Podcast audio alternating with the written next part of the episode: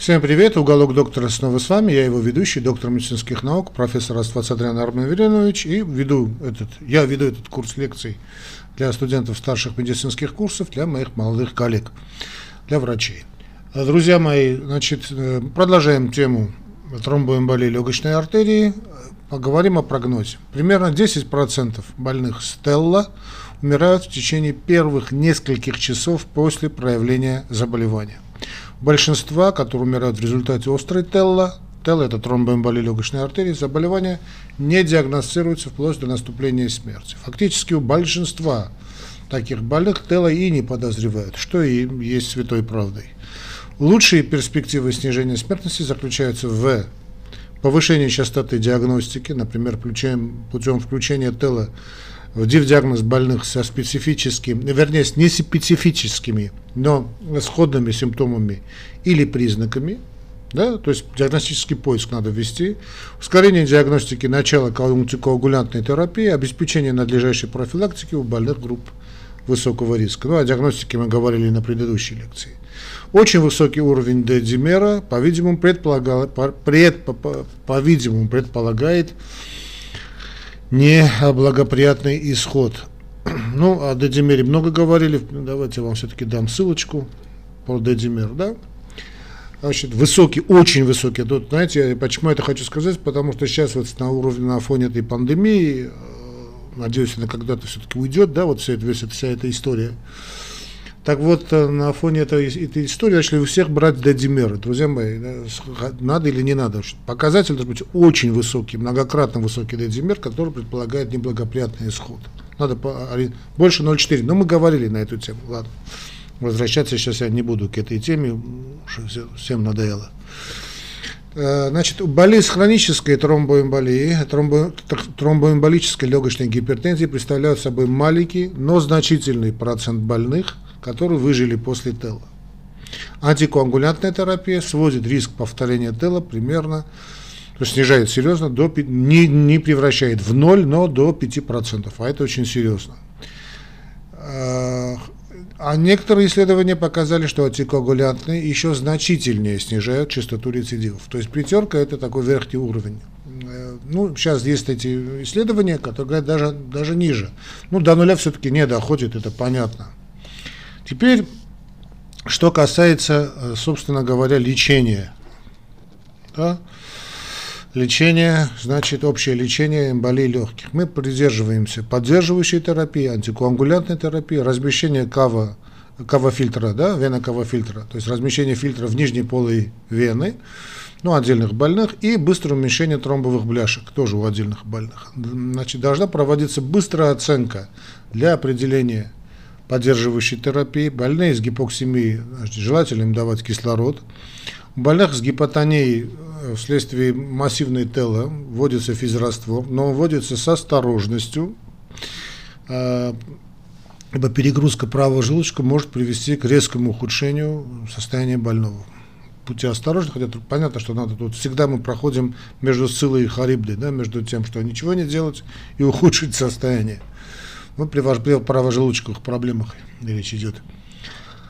Значит, э, если внутривенное введение препарата не приводит к достаточному повышению давления, дополнительно можно применять и вазопрессоры. Ну, здесь немножечко спорно, но в гайдлайнах это есть. Наиболее часто используется для этого норадреналин или там норопинефрин, в принципе одно и то же.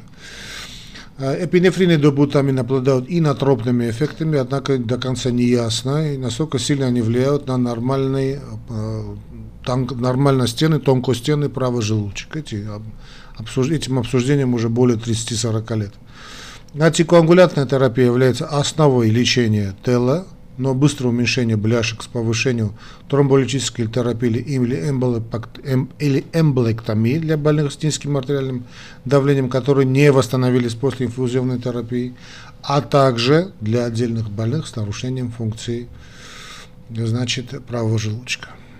Ну, это такой момент. Да, вот антикоагулянтная терапия является быстрой основой лечения, значит, тела. Быстрое уменьшение бляшек с помощью там, тромболизиса или эмболектомии. Размещение значит, семочного чрезкожного имплантируемого кава-фильтра нижней полой вены, вот VCF, да, вот IVCF. Internal вена кава фильтр. Вот, вена кава фильтр, в общем, значит, следует рассматривать для больных с противопоказаниями к антикоагулянтам и для таковых с постоянно рецидивирующей ТЭЛ, без э, ответа, как говорится, отклика на антикоагулянты. Например, больным с острой ТЭЛа, с остаточными тромбами в ногах, и которые при этом не могут быть подвержены антикоагулянтной длительной терапии должен быть установлен такой фильтр, поскольку они имеют постоянный риск последующего развития тромбоза глубоких вен со всеми вытекающими из этого последствиями. Большинство больных стелла должны быть госпитализированы в течение первых двух суток. Для больных с аномальными значениями основных физиологических показателей или с массивной или субмассивной тела требуются более длительные периоды госпитализации. При массивной телла всегда требуется госпитализация больного в отделении интенсивной терапии, ну, в реанимацию. Перевод в отделение интенсивной терапии также следует проводить, если у больного обширный тромбоз, гемодинамический компромисс, ведущий э, к правожелудочковой недостаточности, то гемодинамическая недостаточность фактически, значительная гипоксемия, гипотезия с низкими или пограничными показателями и ухудшение клиники клинических показателей. Пациенты со, со случайно обнаруженным ТЭЛ или с очень малыми тромбами и минимальными симптомами могут быть пролечены, что называется, амбулаторно, если их жизненные показатели стабильны, проведено соответствующее обучение, а также если разработан разумный план такой логичный план амбулаторного лечения и последующего наблюдения по месту жительства. В Штатах все чаще создаются такие специальные бригады быстрого реагирования на тело. В них, в них очень интересный такой подход. В их состав входят лечащие врачи из различных областей медицины, пульмоно, пульмонологи, реаниматологи, э, кардиологи, причем интервенционные кардиологи, кардиоторакальные хирурги, гематологи и другие специальности. Эти бригады призваны быстро оценить состояние и предоставлять лечение, значит, соответствующее лечение больным стелла. Что касается антикоагулянтной терапии, начальная антикоагулянтная терапия с последующим переводом на поддерживающую терапию показан больных антикоагулянтов с острой телло для предотвращения увеличения э, тромба и дальнейшей эмболизации, а также образования новых тромбов. На антикоагулянтной терапии Тителла следует начинать, такую терапию начинает каждый раз, когда серьезно подозревается телло, пока риск кровотечения считается более-менее низким. В противном случае такая терапия следует, э, такую терапию следует начинать, как только поставлен соответствующий диагноз. Объективное преобладание пользы или вреда от лечения болей в более мелких субсегментарных сосудах, особенно бессимптомных и случайно обнаруженных, эмболии в настоящее время неизвестно, дискутируется, поэтому, возможно, в определенных условиях вред от лечения может э, реально превосходить его пользу как написано в гайдлайнах. Тем не менее, в настоящее время по-прежнему рекомендуется такое лечение. Основным осложнением антикоагулянтной терапии являются, как известно, кровотечения, ну понятно. Поэтому больные должны подвергаться тщательному мониторингу для выявления любых моментов, уже не говоря о явных кровотечений во время значит, госпитализации. Начальная антикоагулянтная терапия – Выбор для острой телы включает внутривенное введение нефракционного гепарина, подкожный низкомолекулярный гепарин, подкожное введение фондопаринукса и ингибитор фактора 10А, антиксабан, а, апиксаб и ривароксабан. Внутривенное введение арготробана для больных с гепарин, индуцированной дропонцитинопенией. Нефракционированный гепарин значит, для внутривенного введения имеет короткий период полового введения. Это, кстати, здорово, когда возможно, это очень полезно, когда возможность кровотечения считается выше, чем, выше среднего. Его действие нейтрализируется очень здорово протамином, если, конечно, он у вас есть. Согласно протоколу вводится начальный болюс нефракционированного гепарина с последующим введением доз гепарина до достижения целевого ЧТВ, частичное тромбоиновое время, значит, 1,2 до значит, 2,5 кратного значения от нормальных показателей. Посему поэтому применение нефракционированного гепарина требует проведения госпитализации. Также фармакинетика нефракционированного гепарина относительно непредсказуема, что приводит к частым периодам избыточной антикоагуляции или недостаточной антикоагуляции, по причине чего требуется постоянная частота корректировки дозы в зависимости от ЧТВ. Несмотря на это, многие клиницисты предпочитают применение терапии нефракционерным гепарином вот этим нефракционированным гепарином внутривенно, особенно при проводимой или предполагаемой тромболитической терапии, или в случаях, когда больные подвергаются риску развития кровотечения, поскольку при наличии кровотечения короткий период полового введения означает, что антикоагулянтный эффект препарата быстро завершится после окончания инфузии. Низкомолекулярный гепарин для подкожного введения имеет ряд преимуществ по сравнению с нефракционированным, в том числе Высокая биодоступность, дозирование по массе приводит к более предсказуемому антикоагулянтному эффекту, чем дозирование по массе нефракционированного гепарина. Простота использования. Препарат можно применять один или, один или два раза в сутки подкожно. Снижается частота возникновения кровотечения, потенциально лучшие исходы, возможно для больного самостоятельно вводить инъекции препарата, тем самым обеспечивая возможность более ранней выписки из клиники. Снижение риска возникновения гепарин-индуцированной тромбоцитопении по сравнению со стандартным нефракционированным гепарином. Для больных с почечной недостаточностью необходимо снижение дозы и обязательное проведение последующей верификации соответствующей дозы путем контроля уровня сывороточного фактора 10А. Уровень, на который надо ориентироваться 0,5-1,2 миллиединиц на миллилитр. Измеренный через 3-4 часа международных единиц на миллилитр, простите, международных единиц на миллилитр, измеренные через 3-4 часа после четвертой дозы, то есть 0,5 и 1,2. Значит, использование, то есть от 0,5 до 1,2. Значит, измеренные через 3-4 часа после четвертой введенной дозы. Использование низкомолекулярных гепаринов, как правило, противопоказано для больного с тяжелой почечной недостаточностью. Ориентируемся на клиренс – Клиренс креатинина должен быть меньше 30 мл в минуту. Действие низкомолекулярных гепаринов частично нейтрализуется гепарином. Ну а побочные эффекты всех гепаринов, понятно, кровотечение, тромбоцитопения, крапивница, анафилаксия. Кровотечение вызывает, вызвано избыточной гепаринизацией нефракционированным гепарином, можно лечить внутривенно, инфузией максимум 50 мг протамина на 5000 единиц, нефракционированного гепарина, введенного в течение 15-30 минут – при избыточной гепаринизации низкомолекулярным гепарином можно применять протамин 1 мг в 20 мл физраствора, вводимый в течение 10-20 минут, несмотря на то, что точная доза, мы, ну, так скажем, не определена, поскольку протамин частично нейтрализирует инактивацию фактора 10А низкомолекулярным гепарином. Фондопаринукс является новым популярным антагонистом фактора 10А. Возможно использование при остром тромбозе глубоких вен голени, при, острой тело, вместо гепарина или низкомолекулярного гепарина. Кроме этого, препарат противопоказан для предотвращения рецидивов у больных с поверхностным венозным тромбозом. Наблюдаемые исходы похожи на таковые для нефракционированного гепарина. Преимущества включают прием фиксированной дозы один или два раза в сутки, отсутствие необходимости контроля степени антикоагуляции и низкий риск тромбоцитопении. А другие более новые ингибиторы значит, фактора 10А, вот этот антиксабан, ревароксабан очень полезный, очень, популя, очень популярный, да, индоксабан имеют преимущество, поскольку при этом возможно назначение пероральных фиксированных доз и использование в качестве поддерживающей длительной антикоагулянтной терапии без необходимого лабораторного мониторинга и антикоагулянтного эффекта. Они также имеют мало негативных реакций с другими препаратами, хотя противогрибковая терапия значит, и более, данные, и э, более давние способы лечения ВИЧ значит, повыш, могут, могут повысить уровень лекарственного средства. Значит, это может быть. А снижение дозы показано для больных с почечной недостаточностью. Антиксабан может значит, применять у больных с почечной недостаточностью, а последние данные говорят о его безопасности, применяемой больными, которые на гемодиализе.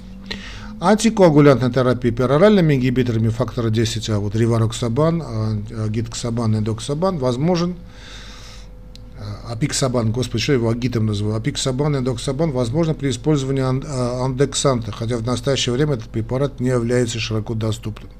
Кроме того, период полувыведения новейших ингибиторов намного короче, чем период полувыведения варфарина.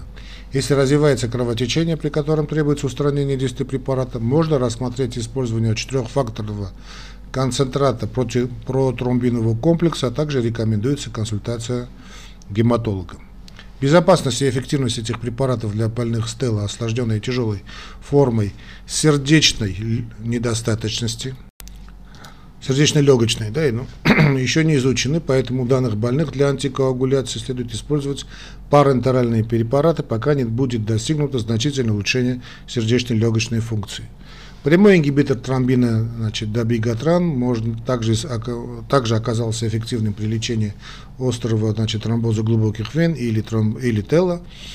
Идаруцизумаб. Идаруцизумаб доказал свою эффективность в реверсии действия добигатрана. В заключении для антикоагулянтной терапии у больных с подозрением или подтвержденный гепарин индуцированной тромбоцитопении может использоваться внутривенное введение арготрабана или подкожное введение фондопаринукса. В настоящее время у больных с гепарин индуцированной тромбоцитопенией изучается возможность использования новых пероральных антикоагулянтов. Впрочем, после восстановления уровня тромбоцитов эти медикаменты производят впечатление, ну так скажем, консенсусно безопасных. Так общее мнение есть. Поддерживающая терапия показана для снижения риска увеличения тромба или его эмболизации и снижения риска тромбообразования. Препараты выбора при поддерживающей антикоагулянтной терапии включают пероральные антагонисты витамина К, это ну, варфарин, пероральные ингибиторы фактора 10А, апиксабан, ривароксабан, эдоксабан, пероральный прием ингибитора тромбина, добигатран, ветка подкожный низкомолекулярный гепарин. Значит, э, здесь надо ориентироваться на такой момент, что у больных, применяющих варфарин, практически любой новоназначенный лекарственный препарат должен быть проверен на потенциальное взаимодействие. У варфарина эта проблема есть. Это есть, и она довольно серьезная. Снова скажу, что у больного, принимающего варфарин, любой новый препарат, любой, должен быть проверен на потенциальное взаимодействие. Что касается продолжительности, то продолжительность поддерживающей терапии, антигугуляционной терапии при ТЭЛа зависит от целого ряда факторов. Например, факторов риска развития ТЭЛа, риска кровотечения. И может варьировать от трех месяцев до э, пожизненной терапии. При очевидно приходящих факторах риска, например, иммобилизация, недавнее хирургическое вмешательство, травмы, требуется только три месяца лечения – для больных значит, неспровоцированной ТЭЛа, больных э, с более стабильными факторами риска ТЭЛа, например, раковые онкология, тромбофилические нарушения и больных с рецидивирующей ТЭЛа может быть полезно применение пожизненной антикоагулянтной терапии, обеспечивающей слабый или средний риск кровотечения. У многих больных степень риска менее ясна, например, попадающих под, влечение, э, под влияние простите, э, менее значимых факторов э, прецепитации, такого как четырехчасовой перелет. Да, очень опасная вещь, вот эти перелеты. Кстати, у меня была на эту тему значит, передача да, такого общепопулярного плана, вот синдром эконом-класса. Перейдите, посмотрите.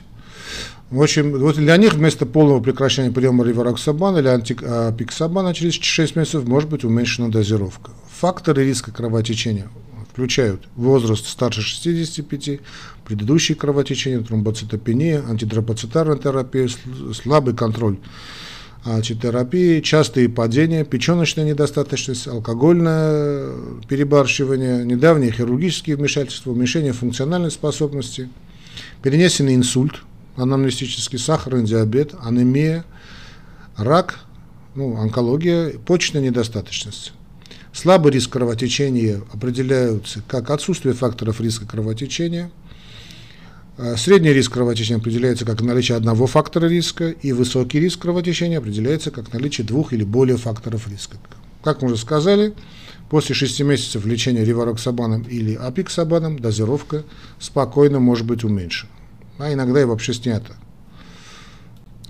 Что касается системной тромболитической терапии, да, она, та же альтеплаза при помощи тканевого активатора значит, TPA, альтеплаза, представляет собой неинвазивный путь быстрого восстановления легочного кровотока, но долгосрочные преимущества однозначно не превышают риск кровотечений. Нельзя этого сказать. Несмотря на, на это, большинство экспертов согласны, что системная тромболитическая терапия должна назначаться больным с гемодинамическими нарушениями, особенно в случаях, если они очень тяжелые. Хотя ни одно значит, проспективное рандомизированное исследование системной тромболити тромболитической терапии не показало улучшения выживаемости у больных с субмассивной ТЭЛа, некоторые рекомендуют прием тромболитиков, особенно когда у больного также наблюдаются многочисленные или крупные тромбы, очень тяжелая дисфункция. Правого желудочка, отмечается тахикардия, клинически значимая гипоксемия и другие сочетанные заболевания, такие как остаточный тромб в нижней конечности, значит, положительные значения э, тропонина, и повышение мозгового наутриутического пептида. Другие специалисты считают, что тромболитическая терапия применима только для больных с массивной высокой степенью риска ТЭЛа. И этот спор уже длится десятилетия. Стрептокиназа и урокиназа, как правило, не применяются. Но если она, тут ну, есть возможность выбора, конечно. Абсолютные противопоказания к применению тромболизиса – геморрагический инсульт в анамнезе, ишемический инсульт в течение года, активное внешнее или внутреннее кровотечение любой этиологии, внутричерепная травма или хирургическое вмешательство в течение последних двух месяцев, интракраниальная опухоль, определенные хирургические вмешательства в течение предыдущих нескольких дней. Это абсолютные противопоказания. Значит, э, за исключением случаев сопутствующего геморрагического инсульта у больных с массивной тело, которые имеют абсолютные противопоказания к тромболитической терапии, иногда все-таки применяется такая терапия, если при иных обстоятельствах ожидается смертельный исход. Ну, что называется, хвататься за соломинку. У больных с относительными противопоказаниями решение назначать системные тромболитики, тромболитики зависит от индивидуальных факторов риска. В Штатах штальтеплаза используется для системной тромболитической терапии, стрептоикиназа и урокиназа уже практически, можно сказать, не применяют при ТЭЛа. Но снова скажу, здесь есть выбор. В США при назначении системных тромболитиков обычно прекращают прием гепарина после начальной нагрузочной дозы. Вот в Европе прием гепарина часто продолжают, и не существует четкого определения, какой метод является предпочтительным. Ну, понятно, что должен учитываться риск э, развития кровотечений. При возникновении кровотечения вводится значит, криопрецепитат или свежезамороженная плазма крови. Доступные участки венозного доступа, в которых наблюдается кровотечение, можно подвергнуть компрессии. Ну, если найдете, конечно. Возможность кровотечения после системного тромболизиса привела к увеличению применения, применения, применения, применения катетерного тромболизиса, поскольку в этом случае используются гораздо более низкие дозы тромболитических э, препаратов. При терапии ТЭЛа с использованием значит, управляемого катетера, тромболитики эмболектомии используется катетер, размещенный в легочной артерии для разрушения лизиса тромба. Применяется для ну, или лизиса, да, разрушение и, или лизис. Применяется для лечения массивной тела. Показания для лечения субмассивной тела в настоящее время разрабатывается. К настоящему времени исследования, в том числе проспективные рандомизированные клинические испытания, показали, что подобный подход ведет к улучшению соотношения правый желудочек, левый желудочек за 24 часа по сравнению с полной антикоагулянтной терапией. Другие исходы и безопасность катетерной терапии по сравнению с системным тромболизисом в настоящее время исследуются и дискутируются. Значит, другие методы включают аспирационную эмболэктомию с использованием катетера направленного вихревого всасывания, когда иногда в сочетании с экстракорпоральным шунтированием. Эмболэктомия с использованием катетера направленного вихревого всасывания отличается от системного тромболизиса и тромболитической терапии тела на основе катетера тем, что не требуется больше отверстия, большого вернее, вернее большего, так скажем, отверстия катетера, и отсасываемая кровь должна быть перенаправлена обратно в вену ну, в бедренную. Конечно, что понятно, что лучшими кандидатами являются больные с ковальным правопредсердным или правожелудочными транзитными тромбами. Легочные артерии остаются труднодоступными для осуществления на данный момент устройства. Венозно-артериальная экстракорпоральная мембранная оксигенация может быть использована в качестве процедуры спасения для тяжелых больных с острой тело, независимо от того, какие еще методы лечения используются. В настоящее время изучаются другие, более мелкие всасывающие устройства. Значит, хирургическая еще есть коррекция, хирургическая эмболоктомия, да? Вот показано больным стеллам, у стелла, у которых, несмотря на симптоматическую терапию, сохраняется артериальная гипотензия, то есть стойкое снижение артериального давления меньше 90 мм ртутного столба после инфузионной терапии и кислородотерапии или назначения вазопрессоров, или существует угроза остановки сердца или дыхания. Хирургическая эмболектомия должна рассматриваться в случаях, когда противопоказано использование тромболизиса. В этих случаях может быть также рассмотрен катетер, катетер направленная вихревая эмболектомия и в зависимости от местных ресурсов и клинического опыта применена перед хирургической эмболектомией. Хирургическая эмболектомия, по всей вероятности, увеличивает выживаемость больных с массивной тело, но не, но не имеет распростран... широкого распространения. Как в случае с катетеропосредованной экстракцией тромба, спуск, сгустка, решение о проведении эмболектомии, выбор техники зависит от наличия местных ресурсов и опыта стафа работы в данном учреждении. Э, экстракорпоральная мембральная оксигенация все чаще используется при молниеносной тело, когда тромболизис противопоказан или неэффективен. Значит, э, такая оксигенация может играть роль э, моста к хирургической эмболектомии или терапии значит, с использованием управляемого катетера, либо может выиграть время, можно выиграть время, поможет, вернее, выиграть время для положительной динамики только с помощью антикоагуляции. Что касается профилактики, то предотвращение ТЛ – это предотвращение тромбоза, по, по, по, по, по большому счету, то предотвращение ТЛ – это работа с тромбозом глубоких вен. Потребность в ней зависит от рисков больного, включающих типы продолжительность хирургического вмешательства, сопутствующие заболевания, включая онкология, гиперкоагуляционная терапия, наличие центрального венозного катетера, ну, тромбоза или глубоких вен или ТЛ в. Лежачие больные и больные, подвергающиеся хирургическим, особенно ортопедическим вмешательствам, имеют преимущество, так как риски у большинства таких больных могут быть идентифицированы до того, как сформировался, собственно, тромб. Профилактические мероприятия включают назначение нефракционированного гепарина в малых дозах, низкомолекулярных гепаринов, варфаринов, ондопаринукса, пероральных антикоагулянтов, использование компрессионных приборов или классика эластические компрессионные чулки. Выбор препарата или устройства зависит от различных факторов, в том числе от популяции больных, больных предполагаемого риска, противопоказаний, а, ну и так далее. Тип хирургического вмешательства, а также специфические факторы значит, определяют риск возникновения тромбоза глубоких вен.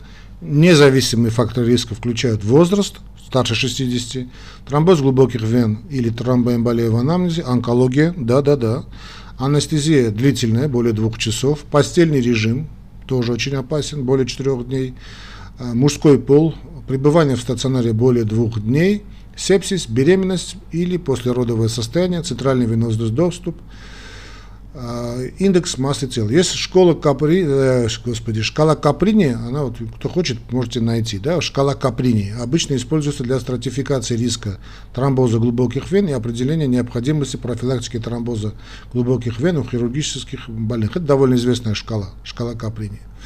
Необходимость профилактики тромбоза базируется на, шка, на шкале оценки рисков, соответствующие, вот это, э, соответствующие превентивные меры начинается от раннего вставания после операции до использования гепарина. Все это зависит от общей суммы баллов.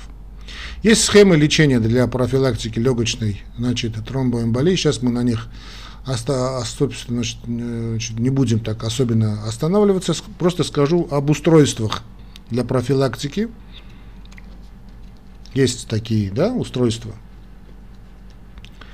Для предотвращения тела могут использоваться фильтры нижней полой вены, чередующаяся пневматическая компрессия и последовательно эластическая компрессия при помощи носков либо по отдельности, либо в комбинации с лекарственными препаратами. Используются эти устройства самостоятельно или же в комбинации, э, зависит от конкретных показаний.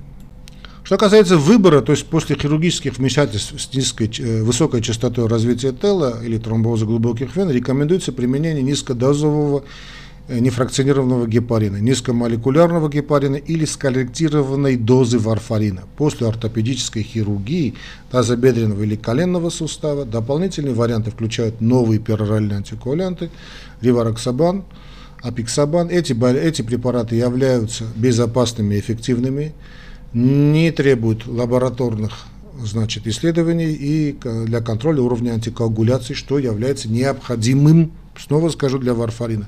Хотя я сам очень люблю варфарин, но он, варфарин проблемный препарат, конечно. Он очень ну, доступен, дешевый, но проблемный. При тотальном эндопротезировании тазобедренного сустава больные должны продолжать прием антикоагулянтов в течение 35 дней после операции. У некоторых больных с высоким риском тромбозов, как и кровотечений, возможным вариантом профилактики является временное размещение ФНПВ.